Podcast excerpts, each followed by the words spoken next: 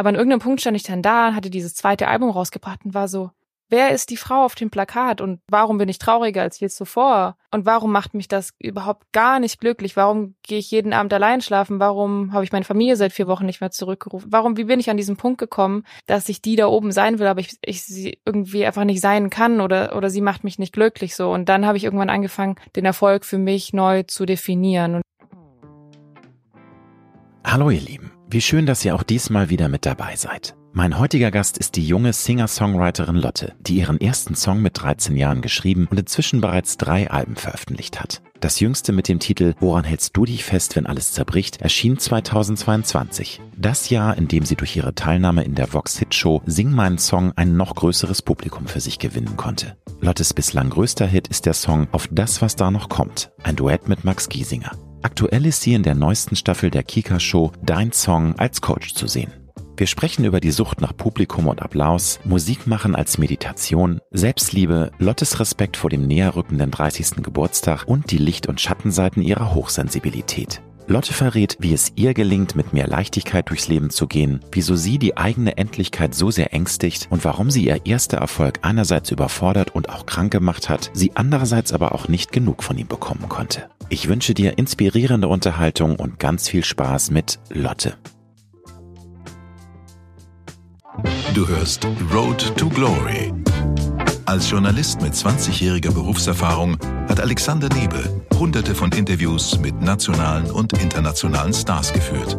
Unter der Überschrift Deine persönliche Erfolgsstory spricht er hier in seinem Podcast mit inspirierenden Prominenten über Erfolg, prägende Wendepunkte und Lebensweisheiten. Gute Unterhaltung mit einer neuen Folge von Road to Glory mit Alexander Nebe.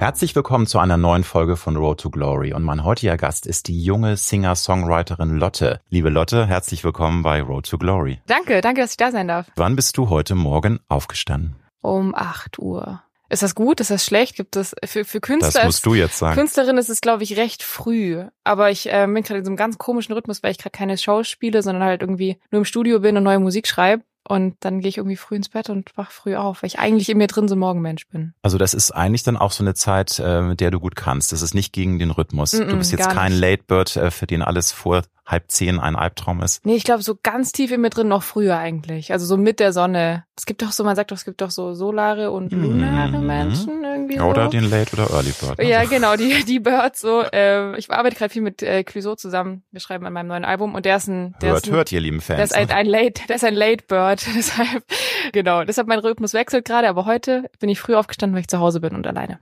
Und wie viele Stunden braucht Lotte, um fit und munter aus dem Bett springen zu können? Neun. Also Richtig neun Stunden. Ja. Also darunter wird's dann, wirst du eine Grumpy Lady oder? Ah, so. nee, ich krieg also acht krieg ich auch gut hin, siebeneinhalb auch. Bei sieben merke ich so, dann wird's schwierig. Ich bin, wie ich seit jetzt so zwei, drei Jahren weiß, scheinbar hochsensibel. Also ich nehme sehr viel von den Gefühlen anderer wahr und habe ein bisschen Schwierigkeit manchmal, mich davon abzugrenzen. Und deshalb sind so Tage, wo ich auch viel unter Leuten bin oder mich viel mit Emotionen beschäftige und so einfach sehr, sehr anstrengend für mich. Und dementsprechend brauche ich mehr Zeit, das Erlebte halt zu verarbeiten, was ja im Schlaf ganz gut passiert. Aber das ist, finde ich, eine Genau. sehr spannende Aussage, weil ich äh, liebe empathische Menschen, Ja. aber es ist ja manchmal auch Segen und Flucht zugleich. Also wenn du so Mhm. viel aufsaugst und so viel Durchlässigkeit zulässt, das kann auch manchmal ganz schön belastend sein. Also ich meine, ich finde es generell eine tolle Sache. Ja. Aber es ist auch eine Herausforderung, oder? ich lerne damit umzugehen, seit ich's weiß. Irgendwie am Anfang dachte ich, irgendwas stimmt mit mir nicht, weil ich irgendwie auf langen Geburtstagpartys irgendwann einfach so, boah, ich, ich kann nicht mehr, gar nicht, weil ich so müde bin, aber ich bin so leer. So ist es alles so, ich bin so, ich bin so alle anderen außer ich selber. Und jetzt, wo ich's weiß, kann ich mich so ein bisschen besser drauf einstellen. Zum Beispiel heute wusste ich, äh, ich habe gleich ein sehr schönes, intensives Gespräch, hoffentlich mit dir. Das ist Ähm, jetzt nehme ich nicht, Vorschusslorbeeren, aber wir schauen mal. ich gebe mein Bestes. Dann nehme ich nicht die S-Bahn hierher, weil ich da schon dann, dann irgendwie, ich weiß, die eine Person hat irgendwie vor zwei Stunden Döner gegessen, weil ich es einfach das, den Geruch so krass wahrnehme und dann irgendwie höre ich, was die anderen sich unterhalten. Ich fühle, wie frustriert die eine mit ihren Kopfhörern ist und ich kann auch nicht ausblenden, dass der Typ da hinten schon die dritte Flasche Bier innerhalb von drei Minuten getrunken hat. Also ich sehe das alles und es ist so intensiv, dass ich halt dann ich bin komplett erschöpft hier angekommen. Deshalb habe ich äh, das Auto genommen. Aber da muss Ja. ich jetzt nachhaken, das ist, du sagst, das ist jetzt intensiver geworden, weil ich glaube, so eine Empathie und eine Durchlässigkeit hat man oder hat man Mhm. nicht. Es gibt, natürlich haben alle Menschen eine gewisse Durchlässigkeit, aber viele lassen es gar nicht zu. Du sagst, es ist bei dir viel intensiver geworden. Kannst du das irgendwie erklären, woher das kommt? Ich weiß nicht, ob es intensiver geworden ist oder ob ich es einfach jetzt weiß. Durch halt, ich habe auch äh, Therapie gemacht, viel irgendwie, um mich selber besser kennenzulernen in diesem ganzen äh, Musikbusiness-Trubel. Seit ich es weiß, kann ich halt besser damit umgehen. Das heißt, ich nehme mir einfach den Raum, den ich brauche. Ich glaube nicht, dass es. Ich glaube, ich war immer schon so. Ich glaube, ich war als Kind auch schon so. Ja, bewahre dir das. Ich finde das ganz wunderbar, auch wenn, wie gesagt, wenn es manchmal anstrengend sein Ja. kann, aber ich finde das was ganz Tolles. Nochmal eine profane Frage. Was isst du am liebsten morgens zum Frühstück? Hast du da ein Ritual oder switchst du? Wenn ich frühstücke, wenn. was oft irgendwie ausfällt, weil ich dann irgendwie gerne, ich schlitter so richtig in den Tag rein morgens normal. Also es gibt immer einen Kaffee mit, mit Hafermilch, Ja. was ja irgendwie auch schon ein halbes Frühstück ist, diese ganze, ganze Zucker in der Milch. Kaffee mit Hafermilch und dann, wenn ich äh, Zeit habe, gern so wie die, äh, die Italiener, also so ein süßes Stückchen oder so ein kleines Croissant oder so ein Keks oder so und dann lieber ein frühes Mittagessen. Und wie sieht für dich so ein perfekter Start in den Tag aus? Weil es gibt ja auch Horrortage, muss man einfach sagen, wo man weiß, oh, ich habe jetzt so ein krasses Programm, das äh, muss ich irgendwie absolvieren habe nicht so viel Bock. Es geht mir auch nicht gut. Oder es gibt Tage, Mhm. wo es schnurrt, wo es fließt. Es schnurrt. so ein Schnurrtag ist, wenn ich aufwache und mir einen Kaffee mache und ich gerade irgendwie noch so ein, eineinhalb Stunden Zeit habe, wo noch nichts passieren muss, weil ich morgens am kreativsten bin, wie ich äh, mit der Zeit festgestellt habe. Das heißt, da mich hinzusetzen, mit der Gitarre ans Klavier zu Mhm. texten, irgendwie Mhm. nach diesen ganz puren Ideen zu suchen, bevor irgendwie irgendjemand aus dem Business mir gesagt hat, wie ich funktionieren sollte oder mir irgendwo Zahlen gezeigt wurden oder irgendwie so ein, so ein Geschäftskopf Modellen angeht. oder genau. Mhm. Genau, da davor noch Musik zu machen, das ist ein Traum. Und dann na, rein, rein in die Grütze. Schöner Spruch, rein in die Grütze. Leute, ich habe schon in der Anmoderation gesagt, du bist in der 16. Staffel von der Kika-Show Dein Song dabei. Das ist das dritte Mal, wenn ich richtig recherchiere. Ich glaube, es gibt drei normale Staffeln und du warst auch in so einer Sonderstaffel, glaube ich, dabei. Also Mhm. vielleicht ist es dann das vierte Mal sogar. Genau, also ich bin Ja, jetzt als Jurorin mit genau. dabei und ich war ein Jahr auch einfach als Patin, wo ich Mhm. quasi einfach nur mit einer Kandidatin an ihrem Song gearbeitet habe. Genau. Was ist für dich der USP, das Besondere an dieser Show? Weil es gibt ja viele Castingshows, klar, es Mhm. betrifft Kids und Jugendliche, Mhm. das ist schon mal das Besondere, aber kannst du sagen, was dich da auch sonst reizt oder was du cool an diesem Format findest, dass du eben auch schon zum vierten Mal dabei bist jetzt? Mm, Also ich glaube, grundsätzlich liegt mir die Arbeit mit äh, den Jüngsten unserer Gesellschaft am Herzen, egal ob es jetzt, ich bin auch Botschafterin für Terre des Hommes, eine Kinderhilfsorganisation, wo es viel eher auch um Kinder in anderen Ländern geht und Ungleichheiten, ob es das ist oder einfach Kids, die in etwa so aufgewachsen sind wie ich, denen es eigentlich ganz gut geht, aber die auch trotzdem Ventile oder ja, Wege suchen, um mit ihren Gefühlen klarzukommen, die vielleicht manchmal ein bisschen krass sind oder mit denen sie noch nicht so richtig wissen, ey, was fühle ich eigentlich überhaupt? Das erste Mal verliebt sein, wie krass ist das eigentlich so? Also überhaupt mit so, mit jungen Leuten zu arbeiten, ist total erfrischend, hält mich selber auch irgendwo lebendig so, wenn man ganz lange schon im Musikbusiness ist. ja, ich Ähm, muss sagen, genau. Lotte ist mit 28 eine steinalte Da. Frau. Eiskalt. Just kidding. Äh, nee, aber so einfach nicht, also wie ich meine ersten Songs geschrieben habe, auch mit so mit 12, 13, da war gar kein Gedanke an, wie findet das jemand anders, sondern es war einfach nur so, boah, ich bin verliebt, ich kann damit nicht umgehen, das muss irgendwo hin. Und so schreiben die Kids da eben auch ihre Songs. Meine beste Freundin redet nicht mit mir, ich weiß es nicht, aber ich finde sie doof. Und so pur ist das und das finde ich total, also für mich selber auch voll erfrischend. Aber ich habe äh, schon im Vorgespräch gesagt, dass ich das so spannend finde, dass du ja nur auch äh, mit 13 oder du sagst mit 12 ging das schon los, deinen Mhm. ersten Song geschrieben hast. Du hast da jetzt teilweise me- junge Menschen vor dir, die im gleichen Alter sind. Wäre dir, wenn du jetzt zurückblickst, nicht auch mega die Flatter gegangen, wenn du dann in so einer Castingshow deinen eigenen geschriebenen Song performen musst? Weil ich habe da so eine Hochachtung vor, wenn ich daran Komplett. denke, wie krass nervös ich als Teenager war. Das muss ja so ein Kraftakt für die sein. Also wie siehst du das? Unfassbar. Das ist auch das Einzige, was ich, glaube ich, da als Jurorin machen kann, halt irgendwie den Druck rauszunehmen. Ja, ich war auch, ich bin, bin damals auch fast gestorben. Ich habe mit 12, 13 so meine ersten Band gespielt. Damals war ich äh, noch in der, in der Kirche ein bisschen aktiver, so deshalb war Ja. es so eine, so eine Kirchenband und es war der Tod für mich. Jedes Mal, die ersten Töne waren komplett schief, bis man irgendwann irgendwie so seinen Weg gefunden hat. Und es waren Coversongs, weil es so, ah, ich weiß nicht, Wonderwall und so, die kommen mit ihren eigenen Gefühlen, mit ihren eigenen Songs da an. Also ich habe da riesen Respekt davor. Hm. Und weißt du noch, wie dieser Prozess, der kreative Prozess bei dir war? Ich kann mir vorstellen, dass es ja schon ein Ritt ist, wenn man als Mhm. junges Mädchen, als, als wirklich noch nicht Frau, du bist so in between, du bist gerade in der Pubertät, dass du dann einen eigenen Song schreibst. War das relativ geschmeidig oder war es wirklich ein Kraftakt, bis der fertig war bei dir? Nee, das kam einfach so raus. Es musste auch raus. Und so ist es auch immer noch, Gott sei Dank. Also ich schreibe immer von innen nach außen. Ich schreibe über irgendwas, was ich erlebt habe, womit ich nicht so richtig umgehen kann oder einen Weg suche, damit umzugehen. Und dann habe ich irgendwie die Gitarre an der Hand, habe ich Melodien ja. im Kopf. Das muss dann und dann passt es auch zusammen und es fließt dann so raus und so. Das ist auch die schönste Art von Songwriting nach wie vor, auch jetzt, wo ich schon seit irgendwie sieben, acht Jahren im Business bin. Einfach so in mich selbst reinzugucken und einfach mit ganz viel Ruhe und ganz viel Zeit einfach es rausfließen zu lassen. So und ähm, ja, so war das damals auch. Ich habe ja schon mal in die erste Folge reingeguckt von der neuen Staffel, habe auch mhm. in alte Staffeln reingeguckt und ich fand es wahnsinnig beeindruckend, wie kreativ auch schon junge Menschen sind. Also das, äh, es hört sich jetzt so ein bisschen nach alter mhm. weißer Mann an, aber du weißt, was ich meine. Ich finde das äh, ja. was ganz inspirierendes und tolles. Seid ihr da auch manchmal überrascht, äh, was da schon von elf, zwölfjährigen teilweise kommt? Also da ist man ja ganz geflasht irgendwie. Komplett auch wie verschieden die sind, also auch mit wie viel verschiedenen Ideen die ankommen und wie das ist, als würden die so mit pureren Farben malen als wir, wenn wir älter werden. Und ich finde es so, ich will mir das auch unbedingt selber behalten. Ich will irgendwie immer noch mit dem krassesten Rot malen, wenn ich, auch wenn ich mit 40, 45, 60, 80, was auch immer, Songs schreibe. Ich will nie aufhören. Ich habe das Gefühl, manchmal merke ich jetzt schon, dass ich so ein bisschen Pastell werde. Dann ich so, oh Gott, auf, auf keinen Fall so. Geh zurück zu den krassen Farben irgendwie.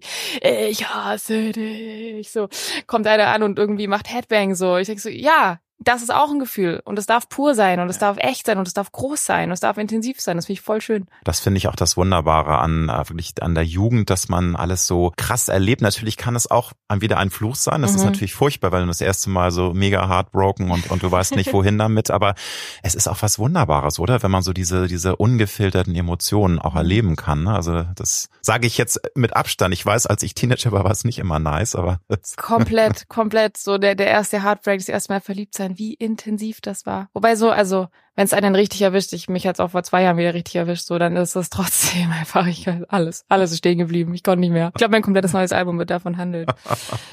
Wie ist es, wenn du mit Kindern und Jugendlichen zusammenarbeitest? Äh, weil ich habe immer diesen Spruch im Kopf, arbeite lieber nicht mit Tieren und mit Kindern, weil sie eben beide unberechenbar sind, die haben ihren eigenen Kopf und du mhm. kannst nichts mit denen planen. Das Gott läuft einfach, ja, eben. gerade wie du sagst, weil es ungefähr ist. Aber ja. das findest du gerade toll oder ist das äh, Auf manchmal auch eine Herausforderung? Nee, finde ich super. Finde ich richtig gut. Also auch die Kids gehen ja irgendwann im Laufe der Sendung auch mit verschiedenen Patinnen und Paten in so eine One-on-One-Arbeit, wo ja. es um die Arbeit am Song geht, wo dann auch jemand erfahren ist, wie, ich habe gesehen, äh, dein erster Gast hier in der Sendung war damals Johannes Strate. Ja. Zum Beispiel, der war letztes Jahr, genau. genau, genau, war letztes Jahr auch einer der Paten die gehen dann mit diesen Kandidatinnen, Kandidaten ins Studio und arbeiten an den Songs. Und da sind manche, die sind total offen und die wollen sich das Feedback anhören. Und da gibt's andere, die sagen zu allem Nein, weil die ganz genau wissen, das ist mein Song, der soll nicht anders. Super frustrierend, wenn da so ein extrem erfahrener, extrem erfolgreicher Sänger oder eine Sängerin ankommt und sagt so, ey, ich glaube, es wäre cool, wenn wir dem Pre-Chorus andere Akkorde geben. Nein, finde ich scheiße. So, aber gut. Da, aber äh, ja, sie, sie haben gut. dann schon eine Vision und sind dann auch ganz hardcore, ne? Und lassen genau. sich nicht beeinflussen. Und andere hören sich alles an, was ich auch gut finde, ist auch oft meine Devise im Leben. Mich, also ich höre es mir zumindest an und dann kann ich immer noch sagen, nee.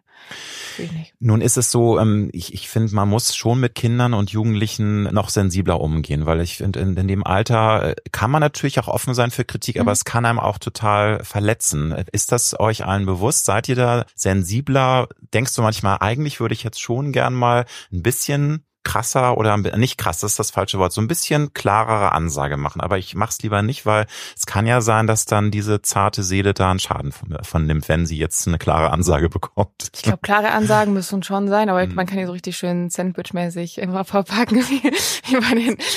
Das so, wenn man es gut anbringt, dann glaube ich, ist ehrliche Kritik immer richtig und wichtig und dann kriegen das auch, Kids checken das auch. Aber ich finde es eh bei Musik, ich finde es eh schwierig, Musik zu bewerten. Mhm. Weil wie viele große, riesige Komponisten, Komponistinnen haben wir erst lang nach ihrem Tod angefangen zu wertschätzen und alle dachten davor, was haben denn die irgendwie mit morgen? Von, von Quarks da gemacht, ne?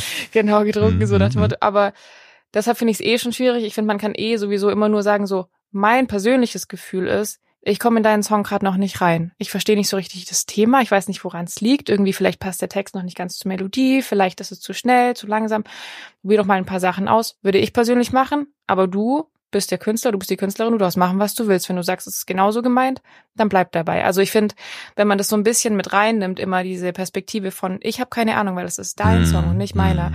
Dann irgendwie, dann geht das so. Psychologie ist alles, ne? Dass man einfach sich ein bisschen, ja. der Ton macht immer die Musik und auch wie man das rüberbringt. Voll. Aber Absolut. also die Kids kommen auch in die Sendung, weil sie lernen wollen und weil sie Feedback wollen. Die kommen dann nicht hin, damit ihnen jemand sagt, okay, vielleicht fand ihr schon, du bist äh, die tollste Sängerin der Welt. So, nee, die kommen ja her, weil sie lernen wollen. Ja. Und das Grundkonzept der Sendung, dein Song ist sowieso, dass es ein Miteinander ist. Also auch die Kandidatinnen und Kandidaten, da ist nicht so richtig so Konkurrenz da, sondern die freuen sich füreinander, die applaudieren füreinander, die geben sich gegenseitig so Hilfe. Und auch wir in der Jury sollen nie irgendwie jemanden runterdrücken, sondern immer das Gefühl geben, das wird schon. Und selbst wenn jemand rausfliegt, gibt es zurück im Wettbewerb. Das ist quasi so ein Online-Programm, wo man, wenn man mhm. schon während der Show rausfliegt, weiter mit anderen Leuten an den Songs arbeiten kann und die Chance hat, im nächsten Jahr nochmal mitzumachen. Also Sehr du wirst nie alleine gelassen. Du machst ja nun schon sehr lange Musik und ich habe gelesen über dich, dass du eigentlich immer schon diese kreative Ader hattest. Es ist einfach, und das war nicht, weil du Musiker, Musikerin werden wolltest, weil du eine Karriere machen wolltest, sondern es ist einfach passiert, weil du es gefühlt hast, mhm. weil das wichtig war, das rauszulassen. Mhm. Gab es dann irgendwie als so ein ganz kleines Mädchen was einen anderen Berufswunsch, wo irgendwas mal was in deinem Kopf rumgespukt ist? Voll. Ich fand Emma Watson total toll in Harry Potter. und ich weiß noch, ich hatte so ein, so ein Heft, ich weiß nicht, es war ja, nicht so ja. Bravo, aber irgendwie so Mädchen oder sowas. Und da war so ein Interview von ihr drin. Ich fand es so faszinierend, so ähm, wie sie davon erzählt, auch so sich in so einen neuen Charakter reinfallen zu lassen im Schauspiel und so. Das heißt, ich wollte eine Weile Schauspielerin werden. Fand ich ganz toll. Und dann irgendwann Ärztin, weil meine Mama ist Ärztin und ich fand meine Mama ganz toll. Ich finde sie immer noch. Aber es ist wahr, also es äh, waren dann diese Wünsche da, aber es war auch dann die Musik stand auch immer im Raum. Oder ähm, war das für mhm. dich eher so was ganz Normales und du hattest dann gar nicht im Hinterkopf, da kann ich auch vielleicht später mal mein Leben mit bestreiten, finanziell. Also nicht nur mein Herz erfüllen, sondern. Nee, das stand irgendwie nie im, war nie eine Option, aber ich weiß gar nicht warum. Ich glaube einfach, weil es so normal war, dass die Musik da war. Also ich bin jeden Morgen vor der Schule eine Stunde früher aufgestanden, einfach nur um Gitarre zu spielen und zu singen. So und also wer, wer macht denn das? Entschuldigung. Muss man dann wollen, ne? Wie halt so eine Art Meditation. So ich bin da bei mir angekommen. Jetzt, wo ich weiß, dass ich hochsensibel bin, auch einfach vielleicht, um einmal ganz kurz zu verstehen, ey, wie geht's mir eigentlich heute? Wie fühle ich mich heute? Also so tiefen psychologischer äh, gedacht. Jetzt weiß ich so. Damals war es einfach nur toll. Ich fühle mich gut, wenn ich Musik mache. Ich singen tut so gut. Der ganze Körper entspannt sich. Das ist auch was total psychologisches. Ich merke es heute noch, wenn es mir nicht gut geht, wie meine Stimme zugeht. Ich krieg die hohen Töne nicht mehr so. Also das was extrem meditatives, Musik zu machen. So hat's angefangen. Und als ich dann diese paar Songs, die ich dann irgendwann auf Deutsch hatte, ich habe Anfang, anfangs auf Englisch geschrieben, irgendwann auf Deutsch, vorgespielt habe in Mannheim bei der Popakademie und auf einmal der Plattenvertrag reinkam und ein Management und auf einmal alle mit mir arbeiten wollten, da war ich so, oh, okay, dann machen wir das jetzt mal. Mal gucken, wie sich das anfühlt. Und seither mache ich's und ich lieb's sehr. Wenn du an deine Kindheit zurückblickst, ähm, du bist immer noch eine junge Frau. Es hört sich so an, so oh, Reise in die Vergangenheit. So lange ist es ja noch gar nicht hier. Aber was für Gefühle hast du? Ich glaube, für mich fing, ich habe alles so ein bisschen nach hinten geschoben mit der Pubertät und so. Also ich hatte wirklich eine extrem schöne und sehr friedliche, sehr harmonische, sehr unterstützende Kindheit, eben auch weil meine Familie so ist, was ähm, auch nicht selbstverständlich ist. Mhm. Ähm, aber für mich ging der Trubel dann eben los, als ich gesagt habe, okay, auf einmal irgendwie wollen Menschen meine Musik hören. Das hatte ich gar nicht so geplant. Jetzt probiere ich das mal. Und da dann auf einmal nach Hamburg, nach Berlin zu ziehen, auf einmal all diese Menschen, das ging so schnell. Ich habe Blackouts von Monaten. Ich weiß nicht mehr, was ich mit 2000, 2016, 2017, keine Ahnung, was ich da gemacht habe, weil das so viel war auf einmal von ja. eben dieser kompletten Ruhe in Ravensburg, in der, das ist keine Kleinstadt, aber, Nein, in der, so, das war so, so PC so und auf einmal in Berlin großes Becken, Musik, alle wollen was von dir, Touren, Support, hier, Nightliner, so. Also ich glaube, das war der krasse Moment, wo ich gemerkt habe, okay, ich verliere mich irgendwie. Du sagst ja, du bist hochsensibel, das muss dann ja auch für dich eine Herausforderung gewesen sein, weil man muss ja auch ein gewisses dickes Fell sich erstmal erarbeiten. Das ist ein krasses Business und du wirst da auch ganz schön rangenommen. Du wirst dann irgendwie von A nach B nach C mhm. geschickt. Du musst dann auch ein bisschen nicht nur das machen, was dein Herz sagt, sondern du musst auch ein bisschen funktionieren. So krass ist es einfach, glaube ich. Also so, das, das natürlich, wenn du dann immer besser und erfolgreicher wirst, kannst du das auch ein bisschen mhm. steuern. Mhm. Aber zu Beginn heißt es dann so, Lotte, jetzt musst du mal da und in den Talk und das und das und das. War das äh, schwerer für dich, weil du hochsensibel bist? Ich weiß es nicht. Ich glaube, dass meine Hochsensibilität mich ja da auch zu befähigt, überhaupt so Songs zu schreiben und so tief in Gefühle reinzugehen, dass es eben Menschen so sehr bewegt, dass ich jetzt Gott sei Dank seit vier Alben Musik machen kann. Ich war bei Sing meinen Song, das ist die größte Musikshow. So, das ist so krass. Das muss ich mir manchmal selber wieder irgendwie so bewusst machen, dass ich ähm, all das schon erreichen durfte und erleben durfte. Das heißt, meine Musik hat mich ja dahin gebracht und ich glaube, ohne meine Hochsensibilität hätte ich nicht da sein können. In dem Moment, als es losging, war ich einfach nur hungrig und es war extrem überfordernd, aber ich habe auch nicht genug bekommen. Ich glaube, du hast ja schon ein paar andere Künstlerinnen und Künstler hier gehabt. Man wird da süchtig danach, nach dem Stuff da. Das ist echt, ähm, Du gehst auf die Bühne, du Spannende hast riesen, Aussage, ja. Hm. riesen Angst. Und dann bist du unten und irgendwie bist du dankbar, dass es aufgehört hat, aber du willst auch direkt wieder rauf. So. Und das hört auch jetzt nicht auf. Also ich bin gerade so wenig auf der Bühne und das ist ganz komisch. Mein Körper irgendwie, der vermisst das Adrenalin. So, das ist wie so, als wäre ich, also als wäre ich nach diesen Hormonen abhängig. So. Ja. Ist es auch die Energie? Ich glaube, das kann auch niemand nachempfinden, der nicht mal auf einer Bühne stand und positive Energie ausgetauscht hat mit Mhm. der, mit dem Publikum. Ich glaube, da wird man auch süchtig nach, oder? Also dass man- Komplett. ja. Und du lässt so los. Also ich glaube, deshalb vergleichen es viele auch eben mit so einem Rausch, weil du vergisst, was gestern war, was morgen sein wird. Es ist so, alles ist egal, weil im Moment ist einfach nur, du hörst den Bass, du hörst deine Stimme, dein Körper entspannt sich extrem beim Singen, die Leute rufen dir entgegen. Also es ist so mächtig. Ich weiß, ich, ich würde voll gerne mal sehen, was im Körper so an Botenstoffen und Hormonen abgeht. Also es muss ein komplettes Feuerwerk sein. Genau, ja, glaube ich. Ja. Dein Debütalbum Querfeld ein, das ist 2017 erschienen. Korrigiere mich, wenn es nicht stimmt, da warst du 21. Du hast aber deinen ersten Labelvertrag mit, bereits mit 19 eingetütet. Stimmt das? Oder warst du jedenfalls warst du sehr jung? Guck, jetzt kommt meine, jetzt kommen meine Blackouts. die Blackouts. So, zwei, ich habe so 2015 und kein Black. Ich habe alles in Songs aufgeschrieben. Daran Also kann ich mich 17 stimmt, das ist das steht ja überall 2017 mit dem Debütalbum, genau. ne? Und ähm, Ähm, ich glaube, ich habe so 2016 oder so unterschrieben, also ein Jahr Mhm. vorher. Da hast du schon ein bisschen was erzählt eben, aber magst du noch mal das für Leute, die jetzt deine Karriere noch nicht so genau verfolgt haben? Du hast es ja gar nicht bewusst so forciert. Wie kam das? Du bist ja in Ravensburg damals noch zu Mhm. Hause gewesen. Da ist jetzt nicht wie in Berlin, wo du irgendwie hier äh, ein Label, ganz auch vielleicht Indie-Labels hast, wo man auch gezielt versucht, sich da vorzustellen. Und ja, ich möchte gerne Musik machen. Wie kam das? Also wie bist Ja. du entdeckt worden? ist echt. Ich muss eine Sache kurz vorneweg Ja, sagen. Ich bitte. glaube, dass, also ich bin sehr dankbar, dass ich es nie so arg wollte, weil ich so, ja, so dankbar bin für jeden Tag, den ich es machen darf. Aber wenn es irgendwann weggeht, dann ist es auch okay. Weil es gibt so viele schöne Möglichkeiten und Wege, sein Leben zu leben. Und ich habe so viele Sachen, die ich noch machen will. Also deshalb, das ist, ich glaube, deshalb habe ich auch so eine Leichtigkeit in dem Ganzen und das, ja, Hm, macht das mir einfach ist ein super. bisschen leichter. Leichtigkeit ist das Tollste, was Ja. man haben kann. Genau, kommt schon alles so, kommt schon Ja. alles, wie es soll. Ähm, aber genau, ich habe angefangen, Musik zu machen, schon mit eben 12, 13, meine ersten Songs geschrieben, lange auf Englisch, irgendwann auf Deutsch und mit der deutschen Sprache hat sich dann irgendwas gedreht, dass Leute auf einmal anders hingehört haben und eben nicht nur meine Eltern und die Freunde so, sondern eben auf einmal auch, auch Leute aus der Musikindustrie. Und die fanden das dann sehr, sehr gut, die Sachen, die sie gehört haben, meinen so, hey, sowas gibt's noch nicht so richtig. Wir haben so ein paar deutschsprachige Künstler damals, äh, Max Giesinger, Joris war gerade so ein bisschen da, eben klar, ältere San Revolverhelden, so gab's auch alles schon. Aber noch nicht so viele Ladies und haben mich dann direkt gesigned und dann dachte ich so, ich probiere das jetzt mal, ich gehe da mal rein, ich schau mal, was passiert. Ich habe mir dann mein Team so ein bisschen zusammengesucht. Management, das war das gleiche wie von Max Giesinger damals, die mich dann eben auch mit auf seine Touren genommen haben. Sony Columbia als als Labelteam und so hat es dann irgendwie angefangen, dass ich aus Ravensburg nach Berlin gegangen bin, um da ein Album zu machen und ich Mhm. wusste halt gar nichts. Also ich wusste nicht, wie ein Amp angeht, ich wusste nichts von Vocal Sounds, ich wusste nichts von Produktion, ich wusste nur, ich schreibe Songs. Nun hast du gesagt, du wolltest früher auch mal Ärztin werden und hattest andere, auch Schauspielerin war mal ein Berufswunsch. Du hast Mhm. mal Philosophie angefangen zu studieren. Wie kam das denn? Weil du warst dann ja eine junge Frau, als es tatsächlich auch schon losging, wo du merktest, hey, da öffnen sich jetzt Türen. Ich kann tatsächlich Mhm. versuchen, mit der Musik auch eine äh, Karriere aufzubauen, von meiner Leidenschaft leben. Warum hast du trotzdem ein Studium angefangen? Was hat dich da motiviert? Das war noch davor, also Okay. noch bevor Mhm. ich quasi entdeckt wurde, Mensch gesagt haben, wir geben dir Geld, machen ein Album. noch da davor dachte ich also, hey, vielleicht will ich Ärztin werden, aber vielleicht auch nicht, weil die Musik ist irgendwie auch da jeden Tag und ich weiß, sobald ich irgendwie in der Medizin bin, ey, Leute, die Medizin studieren, da ist, passiert nicht mehr viel anderes nebenbei, auf jeden Fall nicht mal nach zwei Semestern irgendwann. Dann dachte ich so, ich probiere es mal mit Philosophie, weil wenn ich irgendwann in die Medizin gehe und ich wollte in die äh, Hirnforschung gehen dann, Ah, also so ein bisschen super spannend. Ja, ja, ultra. Und ich wollte ja also, ich war auch nicht dumm, weil ich habe ein 1-0 Abi gemacht. Ich war so richtiger kleiner Streber und ich dachte so, wenn ich was mache, dann was, was mich herausfordert.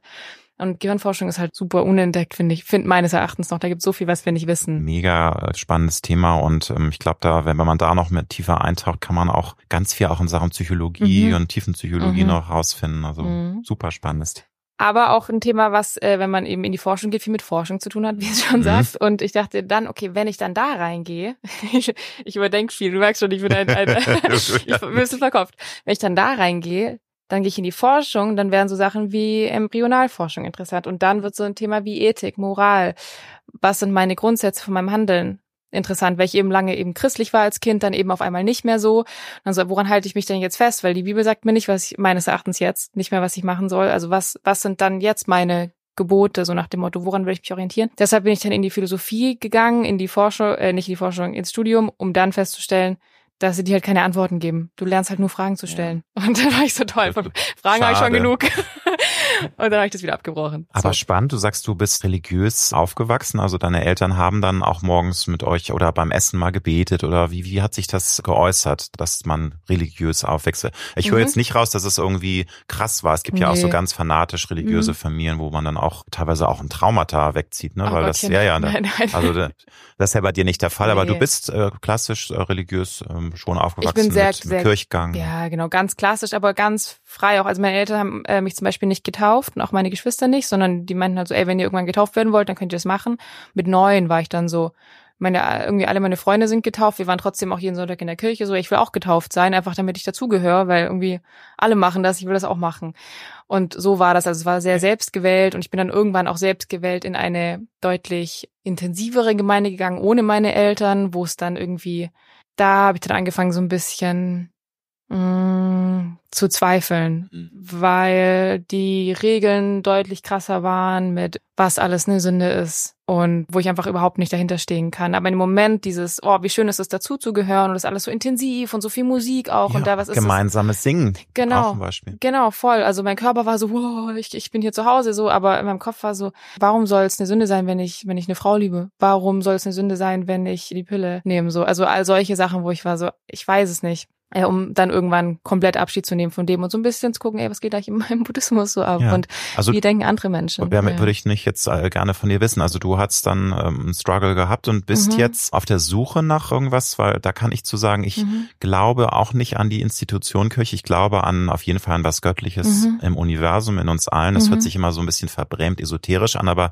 ich glaube, du weißt, was ich meine. Mhm. Bist du auf der Suche gerade oder Hast du im Buddhismus vielleicht schon was entdeckt, was dich auch ein bisschen positiv triggert? Oder wie würdest du sagen, ist da gerade dein Ist-Zustand, was, was so Glauben angeht? Weil ja, ist ein mhm. Riesenthema, ne, für das viele. Ist ein Riesenthema. Und das Ding ist, mm, ich habe mich nie wieder so sicher und so geborgen gefühlt wie in den Zeiten, in denen ich sehr religiös war weil ich so ein Grundvertrauen darin hatte, dass da jemand ist, der auf mich aufpasst. Und wenn ich mhm. morgens aufgestanden bin, dann hatte ich keine Anxiety oder keine Panikattacken, weil ich wusste, nee, da kümmert sich jemand so. Und deshalb, ich habe die Sehnsucht in mir drin, ich will was finden, aber alles, was so krass menschgemacht ist und auch so gegen den Mensch ja. gemacht ist, damit kann ich mich nicht vereinbaren und dann, ich weiß es nicht, ehrlicherweise. Ich weiß nur, dass, dass da schon meines Erachtens mehr sein muss. Irgendwie sehe ich genauso wie du. Was mich halt auch so negativ triggert, ist, dass leider im Namen der Religion und des Glaubens und äh, von Göttern eben Kriege auch vom Zaun gezogen werden und dass sich Menschen hassen deswegen und dass Menschen teilweise getötet werden, weil sie eine andere Religion haben oder weil sie eine Todsünde begehen. Mhm. Das ist für mich ein Grund, mich von dem zu verabschieden ja. und deswegen habe ich es auch vor vielen Jahren gemacht. Ja. Aber trotzdem glaube ich, wie gesagt, an was Göttliches. Gab es für dich irgendeine Schattenseite, ähm, dass du doch auch als junge Frau dann schon erfolgreich geworden bist, weil ich glaube, das ist auch ambivalent, wie so mhm. vieles im Leben. Viele sagen, äh, die ich auch schon gesprochen habe, die sagen, dass sie waren froh, dass sie erst mit Ende 20 ihren ersten Erfolg hatten, weil mhm. das war schon overwhelming. Man mhm. ist da schon ganz schön gefordert, wenn man im mhm. Fokus steht. Wie siehst du das jetzt mit ein bisschen Abstand? War das schon fein so oder? Also es war fein, wie es war und ich würde es auch nicht ändern. Ich bin aber auch froh, dass ich jetzt jetzt bin und nicht in der Zeit wie, wie damals in so einer Dauerschleife festhängen. Also ich habe diese ersten zwei Alben gemacht und es war mhm. alles viel, es war alles schnell, es waren lauter Touren, riesen Konzerte, auch ich stand vor irgendwie Karlsruhe das Fest, keine Ahnung, was sind da 40.000 Leute. Rie, das kann der Körper gar nicht verarbeiten, vor allem wenn das so schnell geht, also das Metronom war einfach viel zu schnell auf alles gestellt. Aber ich wollte ja auch alles mitnehmen, also keiner hat mich zu irgendwas gezwungen. Ich hatte ja voll Bock drauf. Aber an irgendeinem Punkt stand ich dann da, hatte dieses zweite Album rausgebracht und war so, wer ist die Frau auf dem Plakat und, und warum bin ich trauriger als je zuvor? Und warum macht mich das überhaupt gar nicht glücklich? Warum gehe ich jeden Abend allein schlafen? Warum habe ich meine Familie seit vier Wochen nicht mehr zurückgerufen? Warum, wie bin ich an diesen Punkt gekommen, dass ich die da oben sein will, aber ich, ich sie irgendwie einfach nicht sein kann oder, oder sie macht mich nicht glücklich so. Und dann habe ich irgendwann angefangen, den Erfolg für mich neu zu definieren und eben, ich hatte einen ganz, ähm, ich weiß nicht, ob wir so viel Zeit haben, aber ich hatte so ein einprägendes Erlebnis. Ich bin nach Hause gefahren, weil ich, ich war so oft krank damals auch. Was nennen das jetzt inzwischen die Wandermacke. Also der Körper wird krank, wenn er ja. das nicht mehr, also im Kopf nicht mehr irgendwie tragen kann. Also du hast verschiedene, dann hast du äh, mal eine Grippe gehabt, dann hast du mal, also alles mögliche. Ich hatte jeden Tag Kopfweh zum oh, okay, Beispiel. Okay. So, dann hatte ich irgendwann, was war denn das nächste? So ein Tinnitus. Also es waren immer okay. irgendwie so. Der Stress. Körper hat sich bemerkt. Genau, er war so, halt, stopp. Lotte. Oder? Mama So. halblang. Dann bin ich zu meiner Mama und meinte so, und wir haben halt immer alles gecheckt, ne? Irgendwie, ach genau, Magen, ähm, wie Mhm, heißt es? Ich habe Magen. voll krass abgenommen. So, ich hatte so eine Magenschleimhautentzündung. Magen- ja. Genau, und ähm, wir haben halt alles gecheckt, immer meine Mama ist Ärztin, wie gesagt, Blut abgenommen, hier, wie, wie heißt das Ding, Magenspiegelung, Darmspiegelung, alles. das schon, oh. Ja, ja, komplett. Wir hatten halt so keine Ahnung, was da drin los ist. So muss man einfach mal, einfach mal alles checken. Und wir haben aber nichts gefunden. Und irgendwann meinte Mama zu mir so, hey, guck mal, vielleicht musst du anfangen, das Leben ein bisschen mehr zu sehen wie so ein richtig stabiler Tisch. Der steht auf drei Beinen. Und dann wackelt er nicht so. Aber du stehst gerade eben eigentlich nur auf einem Bein. Und das stimmt halt. Ich habe alles. Ich dachte, ich werde dann erfolgreich und auch habe irgendwie das Glück auch mit so einem finanziellen Ja. Erfolg verbunden. Ich werde dann erfolgreich, wenn ich ganz viel Zelt auf dieses eine Tischbein, ganz viel äh, Energie in dieses eine Tischbein stecke. Und es war halt, ich war einfach komplett aus der Balance. Und irgendwann meinte sie so, ey, du musst eben anfangen, das ein bisschen aufzuteilen. Fehlen noch zwei andere Sachen, die dir auch was bedeuten. Und dann habe ich angefangen so, okay, ich stecke wieder mehr Zeit, mehr Energie in meine Beziehungen, zu meiner Familie. Vielleicht gibt es auch mal jemand da draußen, mit dem ich das Leben teilen will, mit dem ich mein Glück teilen will. Und eben als drittes Tischbein dann mache ich jetzt gerade eben viel Arbeit für Terre des Hommes, die Kinderhilfsorganisation, eben auch was nicht auf mich wieder Nee, einzahlt. Eben, weil, wo so. du andere Menschen, andere junge Seelen glücklich machst, du hilfst denen. ja. Aber ist das für dich schon irgendwie eine Herausforderung dann ähm, mit dieser Ambivalenz? Ich, ich weiß, das ist ein Wort, das ich jetzt schon fünfmal benutzt habe, aber ich glaube, das ist äh, ganz interessant bei dir an deiner Vita, dass du dieses Gefühl erstmal verarbeiten musstest, weil äh, viele sagen, ey, was hast du denn jetzt für ein Problem, Leute? Das ist doch so toll, du bist jung, du siehst gut aus, du bist begabt, du hast Erfolg. Wo ist denn jetzt dein Problem? Warum hast du denn irgendwelche, ähm, was, was ist denn da los? Von wegen, du bist ja undankbar, du weißt, was ich sagen will. Ne? Also Ja. ist das ähm, dir manchmal selbst komisch vorgekommen, dass du dich dann trotzdem nicht wohlgefühlt hast und nicht happy warst? Dass du sagst, das fehlt mir einfach was, das ist, das ist nicht das, was ich will. So ganz kurz, Mhm. also ganz kurz so dieses, warum kriegst du es denn nicht hin? So, was ist denn dein scheiß Problem? So, und ich war Genau. jetzt ja auch nicht Mhm. irgendwie hier Rihanna erfolgreich, weißt du? So, Nein, ich habe halt ein paar also, Shows gespielt, ja, die ja, irgendwie ganz gut ja, liefen und waren ein paar guten Fernsehshows, sondern, aber dann guckt man einmal nach rechts und nach links und dann, das äh, kannst du wirklich, glaube ich, jede Künstlerin, jeden Künstler fragen. Wenn die einmal da oben stehen, sagen sie, ich war noch nie so unglücklich. Und ich merke jetzt, wo ich mir die Zeit genommen habe, ich habe gerade ein Album gemacht, das dritte, wo ich mich einmal komplett von innen nach außen gedreht habe, wo ich einmal versucht habe, nicht den Menschen zu gefallen. Ich habe Mhm. Songs geschrieben über all die Dinge, die ich keinem erzähle, über sexualisierte Gewalt, über Depression, über meine Rolle als Frau und so weiter. Ich habe das rausgebracht. Auf einmal merke ich, ich bin viel mehr als mein Erfolg. Das Album ist lang nicht so gut gestreamt wie alles davor, aber Menschen verbinden sich auf einmal mit mir. Ich krieg ganz andere eine ganz andere Tiefe in Mhm. meinem Dasein. Ich bin viel breiter aufgestellt. Ich kriege auf einmal Anfragen für Talkshows, weil Menschen sich dafür interessieren, was ich denke, nicht nur dafür, wie viele Menschen ich auf die Bühne bringe und so. Mhm. Also es ist irgendwie eine ganz andere Art von Selbstliebe entstanden durch den ganzen Prozess und da bin ich extrem dankbar für. Das ist ein sehr, sehr schönes und wichtiges Wort, finde ich, mit der Selbstliebe. Du hast in einem Interview mal gesagt, dass du es sehr wichtig findest, zu wissen, wer man ist. Mhm. Weißt du heute, Anfang 2024, schon, wer du bist oder bist du noch immer auf der Suche und du bist dabei herauszufinden, wer Lotte wirklich ist? Das ist natürlich eine hochphilosophische Ja, Frage, ne? Bam, in your face. ähm, ich weiß es viel mehr als vor vor drei vier Jahren, bevor ich dieses dieses auch dieses krasse Album gemacht habe. Ich weiß es viel mehr und vor allem definiere ich mich selbst nicht mehr durch meinen Erfolg, durch Zahlen, sondern Mhm. ich merke vielmehr, dass mir wichtig ist, dass ich eine Person bin, die zuhören kann, die Freundschaften hat, die eine Familie hat. So, also das sind auf einmal die Werte, die für mir viel, viel höher sitzen. Und mir über meine eigenen Werte klar zu werden, das ist, glaube ich, das ist passiert. Keine Ahnung, wie mein nächstes Album klingt. I don't know. Vielleicht werde ich irgendwann auch Schauspielerin. Kann sein. Vielleicht mache ich irgendwann eine Oder du machst Kaffeebar auch noch ein auf. Studium, ne? Du bist Ärztin. Oder Du machst auch noch mal Hirnforschung. Genau. Das ist aber egal, weil das ist ja, das ist mein Job, das ist ja nicht, Ja. wer ich bin. Nun ist dieses äh, Wort Erfolg, da hast du ja auch schon, finde ich, sehr schlau drüber gesagt, dass es eben nicht nur darum gehen kann, wie viele Songs äh, von dir millionenfach gestreamt werden oder ob du jetzt so und so viel Kohle auf dem Konto hast. Erfolg setzt sich ja aus vielen Dingen zusammen und ich finde, man kann auch ein tolles, erfolgreiches Leben geführt haben, wenn man kein großes Geld verdient. Aber was ist denn für dich ein Erfolg? Nochmal, du bist noch eine sehr junge Frau, du kannst noch so viel rocken, so viel erleben. Das ist ja erst der Anfang. Aber was ist denn mit 28 für dich jetzt so die Definition Erfolg? Ähm, ich will mich künstlerisch selbst verwirklichen dürfen und auch den Platz und die, die Plattform dafür haben. Also das gehört für mich schon mit dazu, weil ich das brauche, um Mhm. zu funktionieren. Ich muss Songs schreiben. Und klar ist es schön, wenn ein paar Leute die anhören. So, das wäre wär schade, wenn sie irgendwie auf meinem Handy verrott. So, Das ist das eine, aber das andere ist auch, dass ich nicht so süchtig danach werden möchte, dass ich vergesse, Zeit mit Menschen zu verbringen, die mir wichtig sind und die Möglichkeit zu haben, auch das, das Glück oder was eben daraus hervorgeht, mit Menschen zu teilen. Also ich habe mich das heute Morgen gefragt, weil, weil meine Eltern so, die leben halt in Ravensburg und die haben so eben irgendwie als Ärztin, mein Papa ist Anwalt, die haben so ein richtig so ein stabiles Leben, aber ich dachte immer so, oh, ich muss irgendwas Verrücktes machen und erfolgreich werden und so. Aber ich frage mich, vielleicht ist Erfolg auch einfach, dass man eine tolle Familie hat und wie mein Papa, wir haben, wir sind vier Kinder, der geht bei jedem Kind, egal wann, immer dran. Der geht aus jeder Besprechung raus, weil er halt uns als Priorität hat. Und vielleicht ist das Erfolg, jemanden so zu lieben, dass man alles andere dafür zurückstellt. Also keine Ahnung. Ich weiß es nicht. Finde ich ein sehr schönes Bild und das machen leider die wenigsten. Ja. Ist so. Also das ist ein großes Kompliment an euch alle, dass äh, Papa dann auch wirklich eine Sitzung unterbricht. Du sagst eine strukturierte Familie. Hast du denn schon festgestellt, dass du es auch so ein bisschen verinnerlicht hast, dass du auch klare Life-Goals hast oder bist du eigentlich vom Wesen eher eine Frau, die sagt,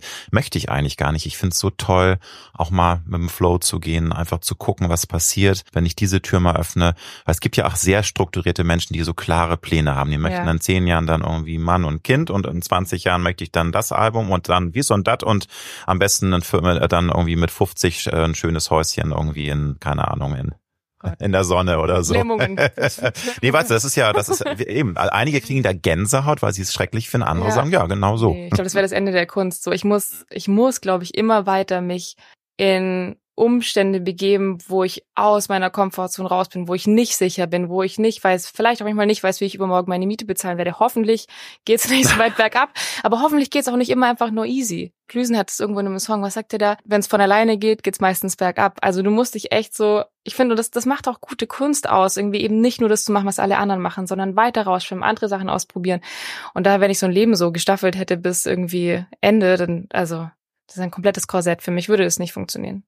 Du hast Kämpfe durchkämpfen müssen. Depression hast du schon erwähnt. Ähm, du hast viel in deinem ähm, Album, was 22 erschienen ist, äh, von dir preisgegeben. War es so, dass du auch als junges Mädchen, als junge Frau schon auch Zeiten hattest, wo du sehr stark warst, sehr fokussiert und auch auf deine innere Kraft vertraut hast und dann auf einmal in ein Loch gefallen bist und total an dir selbst gezweifelt hast? Oder war so eine Grundstärke eigentlich immer in dir, die dich auch getragen hat über so Tiefs? Auch wenn es dir mal richtig scheiße ging und du Depressionen hattest und äh, ganz düstere Gedanken hattest? Mm, nö, ich glaube mir, ich habe irgendwie so eine, irgendwie so ein Licht in mir drin, dass es, dass es nie ganz dunkel wird. Also ich habe das Thema Depression äh, insofern in meinem Leben gesehen, als dass eine Person, die mir sehr nahe stand, Depression hatte und ich als hochsensible Person quasi ah, mit reingesprungen okay. bin. Gut, dass du das nochmal definierst. Genau. Ich, ich selber mhm. habe dadurch habe ich es auf jeden Fall sehr, sehr stark mitgefühlt, viel stärker, ja. als ich sowas hätte fühlen wollen. Aber es ging nicht von, ging nicht erstmal okay. von mir aus. Also es war nicht, dass du, okay, nee, weil. Ich habe anders schlimme Sachen erlebt. Ich habe äh, sexualisierte Gewalt erlebt, das war Horror für mich. Das, also, das habe ich lang gebraucht, um irgendwie da wieder so ein eher weniger ein Glauben an mich selbst, aber ein Glauben an, an die Menschheit. An das Gute, ne? Ja, ja, genau, eben so eklig und egal. Ja, nee, ähm, ich glaube, also das ist das Schlimmste, was einem Menschen passieren kann. Ja. Und es gibt ja, also für Frauen ist es äh, grauenhaft, für Männer kann, es kann es auch passieren. Ne? Also komplett. Also, also egal, ob es jetzt irgendwie auch eine, vielleicht eine dominante Frau ist, die mhm. dann den Mann sexuell erniedrigt, äh, gibt es natürlich auch einen Homosexuellen oder einen Lesbischen. Aber ich glaube, das ist eines der schlimmsten Sachen überhaupt, weil wenn dein Nein da, nicht gehört wird, ja, wenn deine Grenze so krass, einfach, du, du merkst einfach, mhm. das also ganz egal, so, aber da habe ich, da habe ich eben den Glauben an die Menschheit zurückgewinnen müssen, aber ehrlicherweise an mich selber. Ich weiß irgendwie, dass das immer läuft. Ich werde irgendwie immer was finden, wo ich hingehöre und irgendwo habe ich vielleicht, vielleicht kommt es auch aus dieser, dieser gläubigen Kindheit raus, dass ich weiß, es, es kommt schon alles so, wie es kommen soll. Mhm. Und ich werde meinen Platz finden und vielleicht ist es der auf der Bühne, vielleicht ist es irgendwann auch der, keine Ahnung, vielleicht bin ich irgendwann Mama, so. Ja. Auch cool. Aber du hast ein Urvertrauen, würdest du sagen. Du hast Komplett. das Licht, wie du es nennst, in dir, was ich auch was ganz Tolles finde, dass ja. man ein Urvertrauen hat, auf das man sich dann auch berufen kann, wenn es einmal nicht so gut geht. Ne? Bin ich sehr dankbar für. Mhm. Selbstliebe, nochmal dieses schöne Wort. Wann würdest du denn sagen, hast du das erste Mal es geschafft, dich einigermaßen anzunehmen? Weil ich glaube, auch das schaffen wir, schafft kein Mensch, sich komplett anzunehmen. Jeder hat Struggles und mag irgendwas nicht an sich und äh, hadert. Wann würdest du sagen, war es bei dir so, dass du sagst, ich finde mich gut so, wie ich bin. ich glaube, ich glaube als Kind ehrlicherweise, ja. bevor irgendwie die ganze Dreckswelt auf alles versaut mein, hat, in mein hochsensibles Herz eingedrungen ist. Das so und dann kommt natürlich die Pubertät, da fühlt man sich zu fett. Ich war ein Jahr in den USA auch, da habe ich extrem zugenommen, es hat mir nicht so gut getan. Zu ähm, viel Junkfood oder was war ja, das Thema? Ey, die Peanut Butter, ich liebe Peanut Butter, ich kann nicht anders, ich kann nicht nein sagen. Und da hatten die so, die hatten im Gefrierschrank hatten die so Schokoküchen mit so einem flüssigen Kern und den musstest du nur drei Minuten in die Mikrowelle machen und ich war den ganzen Nachmittag alleine. Was, also egal. Du, eine weitere Frage. das war schnell, egal. Mhm. So und dann diesen richtig großen Schritt habe ich gemacht mit eben, woran hältst du dich fest, wenn alles zerbricht? Mein, mein drittes mhm. Album, wo ich mhm davor gemerkt habe, so ich habe mich mit allen Texten, auch in den beiden Alben davor, so ganz arg versteckt. Ich habe so nie erzählt, über wen ein Song ging. Ich habe so, ja, es ist ein Love-Song, aber mehr nicht, dass es da darum ging, dass ich mich in einen Mann verliebt, der eine Freundin hatte, äh, habe ich jetzt nicht erzählt. So, und mit diesem dritten Album dann eben rauszugehen, zu sagen, ja, ich habe das erlebt und ja, so fühle ich. Und nein, ich will auch manchmal einfach mit einem Typen nach Hause gehen und hm. nicht danach eine Beziehung hm. anfangen. So, also eben diese ganzen Sachen. Einfach mal Spaß haben, Menno. So, genau so, fuck it. so das alles. Und da danach habe ich gemerkt, das war krass, weil ich habe dieses Album rausgebracht mit extrem viel Herzrasen. Ich war eben bei Sing meinen Song. Ich habe im Fernsehen vor Hunderttausenden von Leuten, so wie ich, performt und habe angefangen zu weinen, weil es mir so Angst gemacht hat, über so ein privates Thema zu singen. Danach habe ich mich so frei gefühlt. Es ist so wirklich so einfach, ich habe einmal alles erzählt, was man über mich eventuell hätte rausfinden können. Und dann war es so, ja, was jetzt noch? Mhm. Ich wurde ganz oft gefragt, ob ich mich nicht verletzlich mache. Also, ja, was soll denn jemand sagen? Du Dumme. Genau. Dass du so fühlst. So, nee, das bin ich. Aber so es ist auch traurig, oder? Dass ich finde, dass Verletzlichkeit empfinde ich als was Wunderbares. Das kommt ja auch mit dem Wort Empathie. Es ist ja eine Kategorie. Das ist für viele Menschen scheinbar ein Makel ist, wenn man verletzbar ist, ne? Also oder verletzlich äh, ja. sich zeigt. Das finde ich traurig. Aber das Sehr ist, glaube ich, auch bezeichnend für unsere doch sehr roughe Welt, die wir ja. haben. Aber ich habe das Gefühl, das, dass es sich immer mehr dahin entwickelt, dass es angenommen wird und mhm. also das, ich finde auch so Mental Health war so ein, so Gott sei Dank, so ein Trendthema in den letzten Jahren. Also es ist immer, immer mehr Leute, die nach außen gehen und eben auch von ihren, ihren Zweifeln, ihren gesundheitlichen, psychischen Problemen erzählen. Und so ist ja voll das Ding geworden, was Gott sei Total, Dank jetzt endlich ja. passiert. Mhm. Was ist für dich das Schönste im Jahr 2024, eine junge Frau zu sein? Mhm. Und wann empfindest du es manchmal echt als krass herausfordernd? Weil wir leben schon generellen krassen Zeiten. Ich sage jetzt nicht irgendwie, was auf der Welt passiert, das wissen wir alle. Es ist eine sehr herausfordernde Zeit, aber ich finde auch diese ganze Social-Media-Welt, diese Schnelllebigkeit, da bin ich echt manchmal froh, dass ich schon einen Tacken älter bin, weil ich bin halt noch analog aufgewachsen. Was würdest du sagen? Also was ist richtig geil, irgendwie jung zu sein in dieser Zeit und was findest du doch manchmal ziemlich nervig. Also ich bin sehr dankbar, dass ich in einer Zeit wie jetzt lebe, weil ich als Frau im Vergleich zu der Vergangenheit schon einfach viel mehr einfach machen kann. Ich habe meine Rechte, ich bin frei, ich äh, werde nicht dafür verbrannt, ähm, oh Gott, wenn ja, ich mit irgendwelchen Männern ins Bett gehe. Jetzt bist du aber weit so, in die Vergangenheit zurück. Ja, nein, aber wenn man es mal so auf ganz rausgezoomt sagt, so ich glaube, finde, wir haben extrem viel erreicht in, in den letzten Jahren. Es ist noch lange nicht da, wo es hingehört, so, aber ich bin verhältnismäßig frei und und darf eine Karriere führen, wie ich es möchte. Ich bin mein mhm. eigener Chef. Wie cool ist das, das denn? Ist super, so, ja.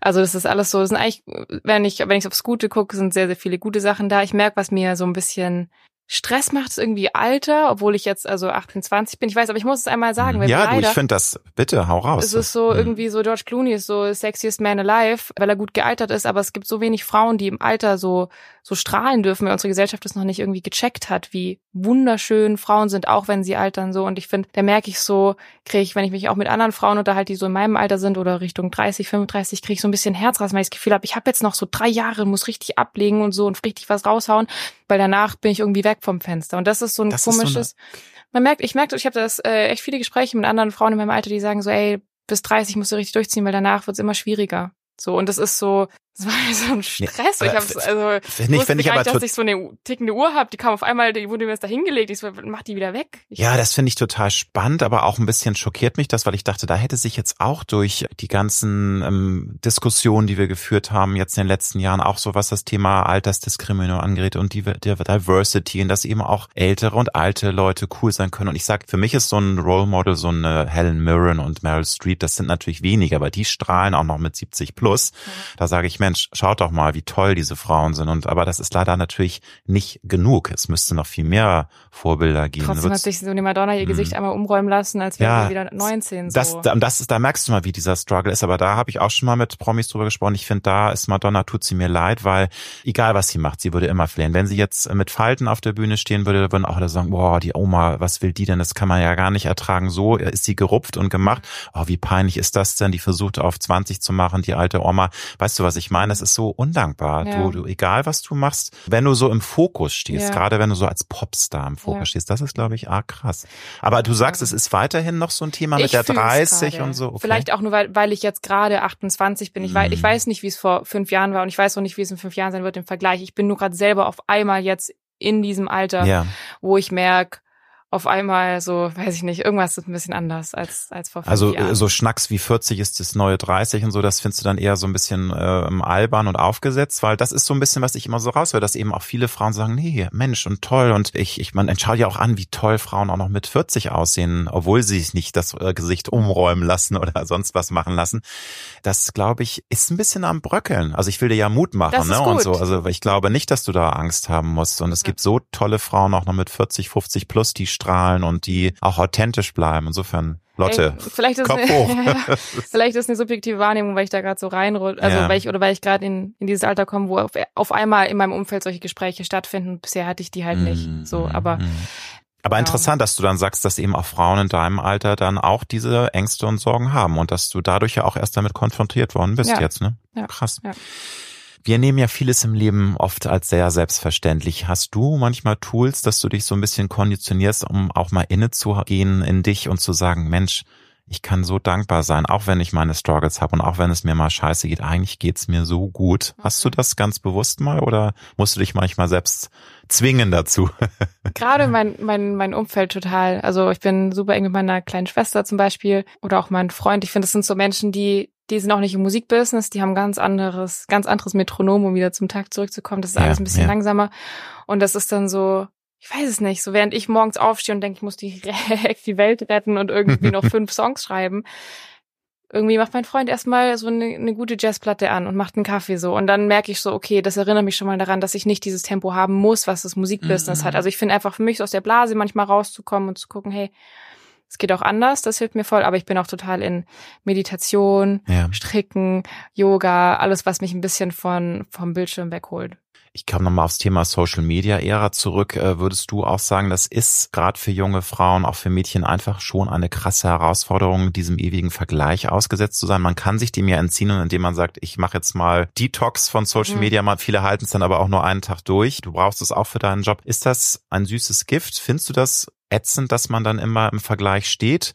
Oder siehst du das inzwischen mit einer gewissen Coolness und bist glaub, da, hast dich da alle- emanzipiert? Ich glaube, es ist für alle richtig, egal ob es Frauen oder Männer sind, ich glaube, es ist für alle richtig hart, weil man sieht einfach nur das Beste in der Regel von Tell den me more, ne? Ja, Ich bin ja. ja auch, also auch wenn ich schon älter bin, ich bin auch bei Social Media und manchmal denke ich, nee, äh, ich muss das alles filtern, weil ich habe Mhm. keinen Bock immer Mhm. irgendwie nur die äh, durchtrainiertesten Typen da präsentiert zu bekommen, wie sehe ich aus, ne? Das ist ja, scheiße. Ja. oder die ähm, die busy Leute so also ich glaube, das ist für alle schwer und ich wünsche mir manchmal, dass einfach irgendwie TikTok einmal explodiert, weil es auch die, also ich finde es auch so unsexy, dass man sich inzwischen als Künstlerin, als Künstler so selbst vermarkten muss. Stell dir mal vor, die Beatles hätten das gemacht. Hey, könnt ihr bitte mein Reel anhören, damit ich einen guten Algorithmus habe, damit mein Song besser gestreamt wird? Wie erbärmlich. Es ist so eklig. Weißt du, was ich meine? So, so würdelos. Finde ich total spannend, dass Ja. du das sagst, weil ich habe auch schon von Leuten gehört, dass die es ja eigentlich ganz cool finden, dass man eben das heute auch selbst steuern kann, weil klar, noch vor 10, 15, 20 Jahren, da brauchten Celebrities Mhm. natürlich auch die Presse. Auch heute ist es natürlich immer noch eine Win-Win-Situation, äh, wenn du bei bestimmten Medien erscheinst, hast du mehr Reichweite.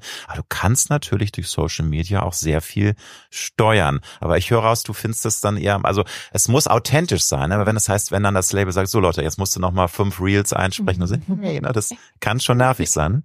Ja, ich glaube, mir ist einfach die Grundfrequenz zu hoch. Ich finde so grundsätzlich ist es total gut, dass man nicht auf die großen Player angewiesen ist und wenn man irgendwie so ein 10, 20 Jahre zurückguckt, irgendwie was auch nicht cool, dass dann irgendwie die, die, die alten weißen Männer einem dann irgendwie so hier, zieh mal das Top Genau. an und dann irgendwie Dreh dich doch noch mal, dann Leute. dreh dich nochmal im Kreis und Du musst abnehmen, was dein Hintern ist zu fett. Du, sowas wurde in den Success. 80er und 90ern noch kn- knallhart gesagt. Genau, ne? also Ja. ich sage nicht, dass das, dass das besser ist, aber mir ist es so einfach zu viel Grundrauschen. Es ist so jeden Tag ballern, bam, bam, bam, damit man irgendwie durch diese Masse an Informationen durchkommt. Weil eben auch, wenn dann mal was gut läuft, es auch gar nicht durch Spotify und so gar nicht mehr dementsprechend halt gewertet wird. Also es kommt gar nicht mehr das bei mir an. Ich merke ja auch von 2017 erstes Album bis jetzt irgendwie 2022, mhm. 23, 24. Das heißt, also es dreht sich alles. Mhm. Ja.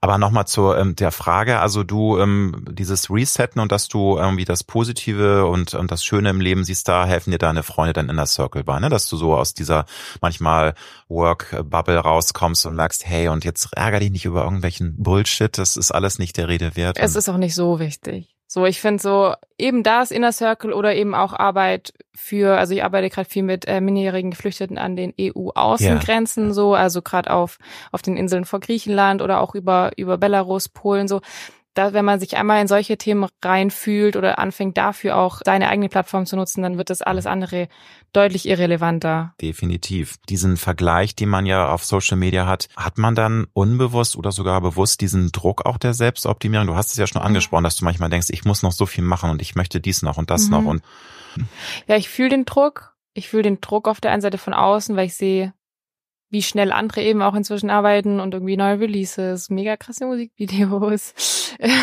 die sich nie rentieren werden.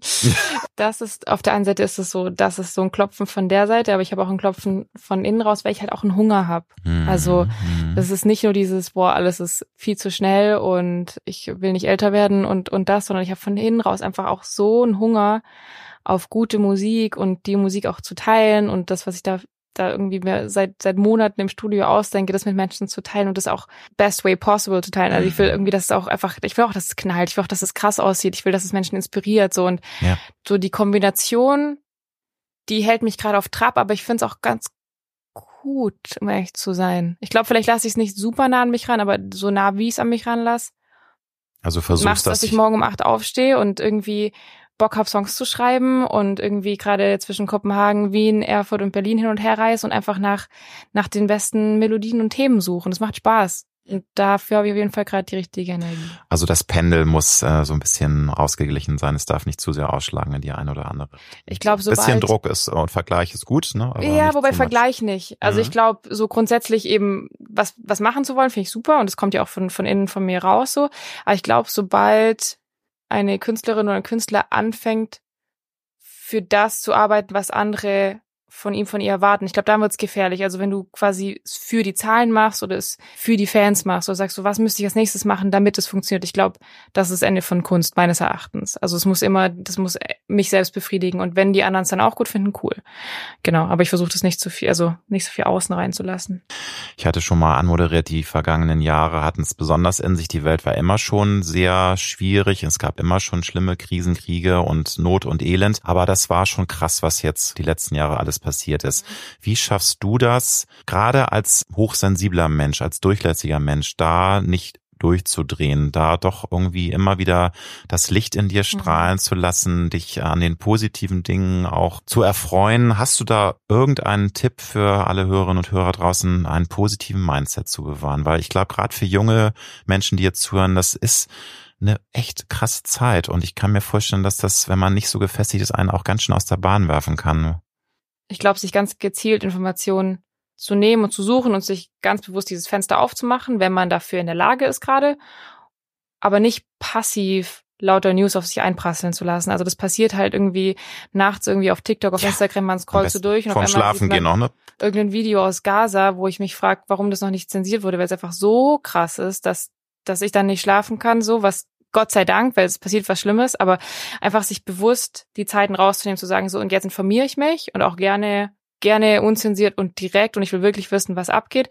aber zu manchen Zeiten eben auch nicht, um einfach die Hoffnung nicht zu verlieren. Also es gibt äh, auch dieses super Beispiel von, wenn man im Flugzeug sitzt, dass man äh, und irgendjemand neben sich hat, der Hilfe braucht, dass man einmal kurz sich selbst die die Gasmaske aufzieht, damit die ja, andere ja. Person, damit man dir danach helfen kann. Aber wenn du halt schon erstickst auf dem halben Weg hin, dann hast du auch keine Energie mehr, um für Dinge Stimmt. aufzustehen, um gegen rechts auf die Straße zu gehen. Also wenn du davor schon an Informationen zerbröckelst, dann hat es auch niemand geholfen. Also so ein bisschen eben auch auf sich selbst aufzupassen, ist glaube ich super. Ja, aber das ist eben so schwierig, wie du schon sagst. Man ist ja auch dann versucht, nochmal vorm Schlafen gehen zu scrollen und zack hast du diesen Müll äh, drin. Ne? Okay, aber da gibt's, ne, da gibt's einfache Tricks. Ja, also äh, die App regelmäßig auf dem Handy zu verschieben, weil dein dein Körper macht das automatisch. Also dein Daumen hat kennt den Weg zu, ah, zu den, zu den Plattformen, cool, ja, schiebt die woanders hin, setzt dir Time Limit. So, das ist das ist einmal kurz sich das bewusst machen. Das ist eigentlich auch ganz gut. Das mache ich oft. Ich gucke einmal, wie geht's mir. Also wenn man da Bock drauf hat. Ich gucke mal, wie mhm. geht's mir eigentlich? Dann gehe ich auf Instagram, verbringe da irgendwie 15 Minuten und dann gucke ich, wie geht's mir dann.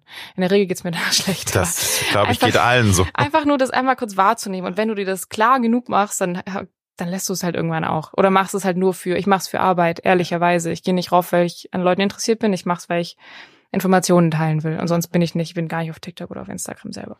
Aber du hast hoffentlich ja auch einen Inner Circle, äh, mit dem du reden kannst, weil das ist immer mein Ventil, wenn mir das alles zu viel wird. Es ist halt toll, wenn du entweder einen Partner, eine Partnerin hast äh, oder eben liebe Freunde, mit denen du auch über solche Themen reden kannst, dass du sagst, ey, das ist mir gerade alles viel zu krass und ich habe solche Angst vor der Zukunft und mir ähm, hat, ich habe das Gefühl, der Boden unter den Füßen verschwindet. Also hm. ist das auch in deinen Augen sehr wichtig, weil ich glaube, viele äh, schreien danach und möchten auch gerne reden, aber trauen sich nicht darüber zu reden. Super wichtig, mhm. super wichtig. Ich glaube auch, auch da ist es wichtig, dass man nicht sich in so eine Spirale von wir reden nur noch über schlimme Dinge, wenn wir gemeinsam sind, so fallen lässt, weil das Leben ist am Ende besteht aus lauter kleinen Momenten. Und für mich persönlich waren es nie die großen Momente, die irgendwie mein Leben ausgemacht haben, irgendwie bei 40.000 Leuten zu spielen oder wie hoch mein Album gechartet ist. Das kommt da rein, da raus. Aber was für mich bleibt, sind die kleinen, das kleine Lächeln irgendwie, wenn mir irgendwie, ich weiß noch nicht, ich habe mir jemand so ein Ladekabel geliehen und hat so ein Verlängerungskabel im Zug gelegt.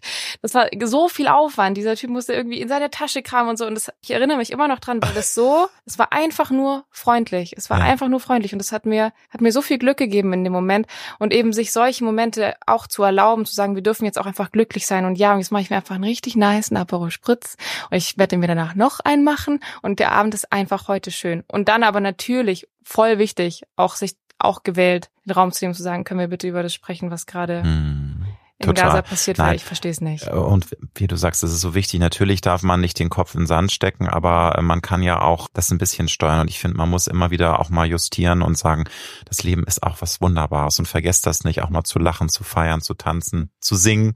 Weil sonst ja, verbricht man ja, ne, an glaub, dem ganzen Elend. Perspektive. Also ist eh, wir sind ja, leben ja in selektiver in, Wahrnehmung. Ich wollte sagen, in einer Bubble, in einer super. Genau. Und ja, beides. Also über das Sprechen, was einen beschäftigt, aber echt auch nicht vergessen, auf das Schöne zu gucken, weil ich glaube, sonst dreht man irgendwann richtig durch. Schön ist ein gutes Stichwort. Was sind denn so deine privaten Kraftquellen, wenn du mal richtig krasse Zeit hast und du hast, äh, sagen wir mal, dein neues Album kommt dieses oder nächstes Jahr raus und du hast einen PR-Marathon und das macht auch Spaß, aber es ist auch krass anstrengend. Was sind so dann deine Kraftquellen, um damit Lotte wieder Energie auftanken kann. Okay, also Spannung, Spannung loslassen oder Spannung ja. rauslassen ist ja super wichtig. Das heißt, ja. ich habe so eine, das heißt Chakti-Matte. Das mhm. ist, ähm, weiß nicht, kennst du das? Nee, ich habe davon gehört, mhm. aber also ganz das, viele so kleine ja. Spikes und äh, du legst dich ja quasi drauf, entweder mit dem T-Shirt oder wenn du es noch stärker willst, quasi ohne T-Shirt. Und das, ich weiß gar nicht, wie genau es funktioniert, aber es regt deine Nervenbahn total an und für mich entlässt es ganz viel Spannung. Ich krieg, wenn ich verspannt bin, ganz schnell Migräne. Wenn ich mich okay. da morgens drauflege, 15 Minuten, pff, lässt alles raus. Also es ist richtig so, alles wird gut. So ein das, Moment. Da tankst du tatsächlich auch Kraft, ne? Mhm, das ist dann komplett. so, so runterkommen und der Körper, die Chakren werden stimuliert oder wie nennt man ich das? Weiß ich weiß nicht, habe ich keine Ahnung. Ich lege mich einfach auf die Pixelmatte. die Pixelmatte, super. äh, oder ich gehe in die Natur, super gerne auch. Ja. Das ist auch sich mit mit den Elementen. Du das ist du, nein, das habe ich schon häufiger gehört. Das, das, das erdet einen total, dass man runterkommt und allein einen Wald spazieren. Aber eben Handy weg, muss man ja. sagen. Nicht im Wald rennen und dann irgendwie äh, bei TikTok ja, scrollen. Also nee, das ist einen kleinen Post machen. bad idea, ne? Aber nee, raus. Wir sind am Ende sind wir halt biologische hm. Wesen. Ja, so und wir brauchen so ein paar Sachen, um glücklich zu sein. Das ist so, wir brauchen Nähe zu anderen Menschen, wir brauchen Bewegung und wir brauchen gute Ernährung und sich so sich dessen bewusst zu werden, wie biologisch wir eigentlich manchmal sind und auch mal raus in die Natur zu gehen zu dem ganzen anderen Bio-Stuff und einfach mal einfach mal nur zu atmen. Total das, gut. Welche Ängste hast du, Lotte? Mm, ich will nicht, dass das Leben aufhört. Deshalb auch vorher das mit dir, ich will nicht älter werden, weil ich merke so, es ist so schön und ich habe das Gefühl, der Tag geht immer viel zu schnell vorbei. Also ich habe so viel, was ich noch erleben möchte. Deshalb ich habe einfach irgendwie Angst, dass es aufhört, weil ich es so schön finde. Berührt mich insofern, als dass wir alle manchmal ja ähm, wünschen, dass das Leben nie zu Ende geht. Aber ich glaube, das ist auch eine Sache der Lebensreise, dass man das irgendwann lernt Also es ist jetzt äh, sehr persönlich. Mein Vater ist vor kurzem gestorben und auch da merkt man wieder so, das ist halt eine Zäsur und da wird eben einem leider auch die eigene Endlichkeit knallhart wieder mal so. Also es ist jetzt für dich gar kein Trost. Ich befeuer nee. jetzt deine Ängste, aber ja. das, ähm, ja, war klar. Wenn es unendlich wäre, wäre es auch nicht nice. Glaube so, ich auch. Du, dann würde ich es auch nicht, dann würde ich wahrscheinlich ganz Tag nur Netflixen. Deswegen, also ich glaube, gerade die Endlichkeit, das ist eine Herausforderung, aber ich glaube, das macht das Leben gerade erst kostbar, weil man ja. eben weiß, es ist endlich, ne? Und man hat nicht unendlich Zeit, auch wenn ja. man sich's wünscht. Magst du mir eine schräge Angewohnheit verraten? Hast du einen, ich, äh, Marotte nenne ich es das nicht, weil Marotte äh, kennen viele junge Menschen nicht mehr den Begriff. Vielleicht kennst du ihn aber eine schräge Angewohnheit. Was, wo du sagst. Ich mag keine, äh, keine ungewaschenen Textilien. Kann ich gar nicht. Also wenn ich manchmal sehe so Leute in so einem Zug und die legen sich doch mit ihrem Gesicht auf den Sitz, auf diesen polstrigen, uh, ja, ja. rauen Sitz, wo wahrscheinlich schon ein paar Leute irgendwie ihre Brezeln drauf gegessen haben und irgendjemand Taschen fahren lassen. Mm Und da saß schon ein Kind mit einer vollen Windel drauf. Und das, das überhaupt kein Gefühl dafür zu haben, was für eine Last an ja, Bakterien du, in wenn man da Kissen ist. Oh, oder wenn ich bei Freunden übernachte und dann geben die mir keine frische Bettwäschekissen, sondern so so so Couchkisten. Das, äh, äh, Ausschlag. Also ja. da merkst du, da kommst du nicht raus. Textilien ist, ist raus. Oder auch so Secondhand. Ich liebe ja Secondhand, aber es muss irgendwie waschbar okay, sein. Okay. Ja. Gibt es eine Tätigkeit, bei der du komplett im Flow sein kannst? Also, außer jetzt Musik machen und singen und das, das ist ja klar bei mhm. dir, aber noch irgendwas, wo du sagst, boah, was? Es sind jetzt zwei Stunden vergangen. Krass. Kochen. Kochen liebe ich. Ja. Ähm, weil ich auch einfach, ich bin, äh, genieße, ich bin ein hedonistisches Wesen. Guten Wein, gutes Essen, so, das finde ich toll. Mhm. Und äh, so, ich, ich reite auch manchmal, eben um, um ein bisschen in die Natur reinzugehen und sowas. Da ist auch, es ist einfach so mhm. körperlich und so viel Kommunikation mit diesem Lebewesen ist auch sehr, sehr gut.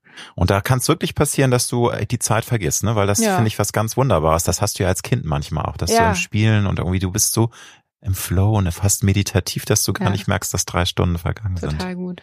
Wovon hättest du in deinem Leben gerne weniger? Ich hätte gerne ein kleines bisschen, also nicht viel, aber ein kleines bisschen weniger Rücksicht, glaube ich. Ich kenne so Leute, die kommen so rein zu so einem Dinner und die fragen, ich sitze hier schon hier was, und die setzen sich einfach in die Mitte, weil sie Bock haben, mit allen zu reden. Und dann, äh, weiß ich nicht, was es ist nicht so dieses, ich habe immer Angst, zu viel Platz einzunehmen. Aber das ist, glaube ich, auch dann äh, der, der Fluch in Anführungsstrichen von deiner Durchlässigkeit und von deiner Du bist einfach ein sehr sensibler Mensch und, und, und ja und deswegen das also ich feiere das, dass du das sagst und da musst du auch auf jeden Fall dran arbeiten, weil ich glaube, das wird so gnadenlos auch ausgenutzt. Ich finde es toll, wenn man empathisch, wenn man rücksichtsvoll ist, aber es wird manchmal krass ja. ausgenutzt auch und das finde ich so schade, ja. ne? Ja, ja, voll. Das, doch, das wäre glaube ich gesund. Und wovon hättest du gerne mehr in deinem Leben? Ich hätte gern mehr Zeit. Ich hätte einfach. Du meinst generell mehr Lebenszeit oder meinst du jetzt Zeit ähm, für Dinge, die neben deiner kreativen Arbeit sind? Was meinst für du genau? Alles. alles. Ich finde, die Tage, die gehen so schnell vorbei und ich habe es irgendwie. Vielleicht muss ich mich auch noch mehr irgendwie disziplinieren, weniger am Handy zu sein oder irgendwie weniger rumfahren und weniger Sachen machen, die ich eigentlich gar nicht machen möchte. Aber es ist so, Mann, ich will so viel. Ich will so viele Sachen ausprobieren und so viel erleben. Es gibt so viele Orte, an die ich reisen will. Es gibt Menschen, mit denen ich Zeit verbringen will. Ich habe meine beste Freundin schon ewig nicht mehr auf dem Kaffee gesehen, weil ich es irgendwie nicht hinkriege, parallel auch noch mit Füßen die Songs zu schreiben. Und mm. dann ist es so, dass alles geht so schnell und. Also der Tag müsste bitte 48 Stunden haben. Ja. Müssen wir mal eine Petition einreichen. Ja, wenn ich lang schlafe, dann reg ich mich auf, wenn ich irgendwie, weil dann, dann habe ich das Gefühl, oder wenn ich müde werde, bin ich so, warum denn jetzt? Noch nicht. Also du bist auch im positiven Sinne ein rastloser Mensch. Du hast einfach wahnsinnig viel Energie. Ich habe richtig Hunger, Hunger, ja. Ne? Hunger aufs Leben. Ja. Gott sei Dank. Auch das wiederhole ich, aber du bist einfach mit 28 noch eine sehr junge Frau, Lotte. Auch wenn du äh, krass struggles mit dem nahenden 30. Geburtstag. Was ist, wenn du jetzt auf dein noch sehr junges Leben zurückblickst? Für dich ähm, wichtiger Tool oder was sind so die ähm, wichtigen Dinge, dass du heute sagen kannst, ja, ich feiere mein Leben, das schnurrt. Klar, es gibt auch mal verdammt blöde Tage, wo nichts läuft, aber eigentlich bin ich happy, so wie es ist und ich bin zufrieden. Mhm. Was ist da auf der bisherigen Lebensreise für dich wichtig gewesen, um das heute sagen zu können? Weil das ist ja eine Reise, auf der wir sind. Ich, ja, genau. Ich glaube, die, die Summe aus auch den Momenten, wo ich, wo ich mich überfordert habe, wo ich aber dann vielleicht auch deshalb doch dann auf der großen Bühne stand, Genauso wie die Momente, wo ich danach dann extrem traurig war und gemerkt habe, das ist es nicht. Also ich glaube, all diese Erfahrungen von nach dem ganz Großen greifen und zu merken, das Glück ist nicht da, wo ich es mir vorgestellt habe, um es dann umzudrehen, um jetzt zu merken, das Glück ist da, wo im, im Kleinen, wo ich es eigentlich gar nicht dachte, dass es. Und es war die ganze Zeit schon da. So, das ist, glaube ich, eine wichtige Erfahrung gewesen. Ja. Und auch einfach, dass das sich dann auch das Auge öffnet, dass man das auch dann merkt, ne, was teilweise mhm. auch schon vor der Nase war, aber man hat es noch nicht begriffen und nicht realisiert. Ich bin ja ein großer Freund von Lebensmottos, von Credos. Du kennst wahrscheinlich auch hunderte witziger, cooler Sprüche. Wenn ich dich jetzt spontan frage, was für ein Credo du jetzt aus dem Stehgreif sagen könntest, das finde ich schön. Das ist ein schöner Spruch. Klar, ist nur eine Nuance des sehr komplexen Lebens, aber mhm. finde ich einen Spruch, den finde ich gut. Fällt dir da irgendwas ein? Ich habe kein Motto, hm, glaube ich. Gar nicht. Also ich kann es dir nicht sagen. Ich kann Sachen sagen, die ich irgendwie cool finde, aber trifft nicht auf alles zu. Aber ich weiß auch nicht, aus welchem Song es ist, aus irgendeinem Song raus. Ähm, der Satz lautet, Whatever you wish to keep, you better grab it fast. Was also, immer du also behalten möchtest, äh, musst du schnell dann auch greifen. Greif ne? also lieber, greif lieber nach, weil ich habe das Gefühl, und damit meine ich gar nicht jetzt, oh, ich will diesen AMG Mercedes haben, sondern die Dinge nicht so nach hinten zu stellen. Ich kenne so viele, die für die Zukunft leben und zu sagen so, hey, ich, ich arbeite jetzt und dann irgendwie ziehe ich voll durch und mit irgendwann mit mit weiß ich nicht, 65 gehe ich in Rente und dann dann bin ich glücklich, weil dann habe ich dann das coole Haus und dann habe ich Zeit für die Menschen, die mir wichtig sind, sondern eben zu wissen, hey, eigentlich alles was du hast ist jetzt und dir das jetzt zu nehmen, was dir jetzt gerade wichtig ist. Und da kann ich nur sagen, wie toll, dass du in deinem Alter das schon weißt und dass das für dich verinnerlicht hast, weil das ähm, realisieren viele Menschen Erst wenn es äh, nicht zu spät ist, aber wo, mhm. weil das ist ganz schlimm, wenn man wirklich mhm. nicht das Jetzt und Hier auch auskostet, sondern immer nur sich hangelt über der Urlaub irgendwie im halben Jahr. Mhm. Ganz, ganz blöd. Kann ich auch noch raussenden. Macht so wie Lotte. Was würdest du der 18-jährigen Lotte heute mit der Erfahrung, die du durch deine Karriere gemacht hast, ins Ohr flüstern, wenn du es könntest, an einem guten Ratschlag geben? Ich glaube einfach, es alles zu genießen ich würde es genauso überfordernd und wild und unwissend und mit all den Fehlern und den ganzen dummen Dingen nochmal machen. Aber noch mehr einfach das genießen, den Moment. Auch also die Aufregung, auch die Angst, auch die Sorge, die Unsicherheit. Das ist so jedes Gefühl, wie so, als würdest du so ein Hotel haben, jedes Gefühl, wie so ein Gast willkommen heißen und sagen so, ah, okay, heute sind wir ängstlich. Wie schön. Wie geht's dir denn Angst? So, also einfach so all das anzunehmen, das hätte ich gerne mehr gemacht.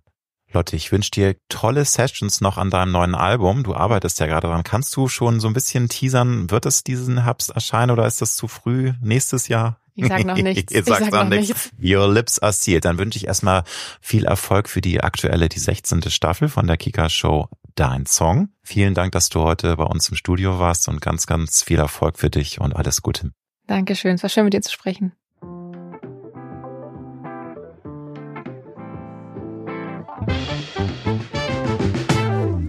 Das war Road to Glory.